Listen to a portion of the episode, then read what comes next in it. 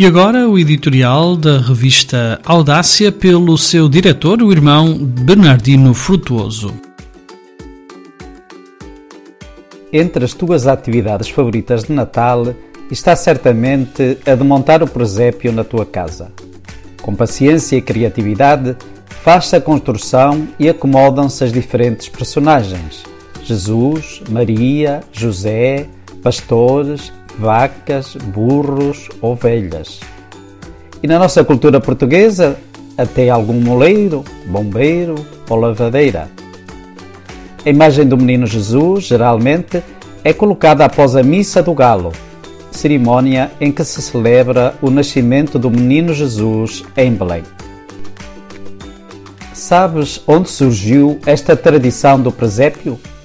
Foi em 1224, em Grécio, na Itália, pela mão de São Francisco de Assis, que nasceu em 1181 e morreu em 1226. Foi este santo que deu a primeira representação dos acontecimentos tal como são relatados nos Evangelhos.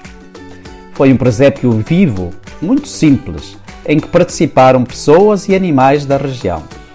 Só um século depois apareceu, na cidade de Nápoles, também na Itália, um presépio semelhante ao que montamos agora.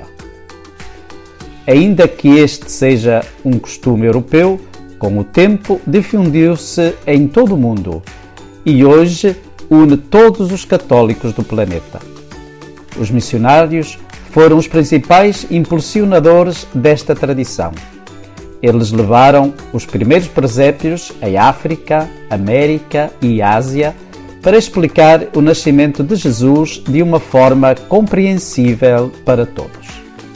Agora, nesses países, muitos artesãos fabricam as personagens do presépio de acordo com a sua cultura e em materiais diferentes, nomeadamente barro, pedra, madeira, pano e, inclusive, marfim que a construção do presépio e a sua observação nos ajude a fixar o olhar em Jesus, para aprender a ser como Ele e a ter a coragem para anunciar a boa notícia do nascimento do Salvador a todas as pessoas.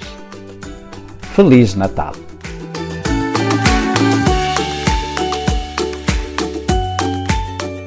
O editorial da revista Audácia pelo seu diretor, o irmão Bernardino Frutuoso.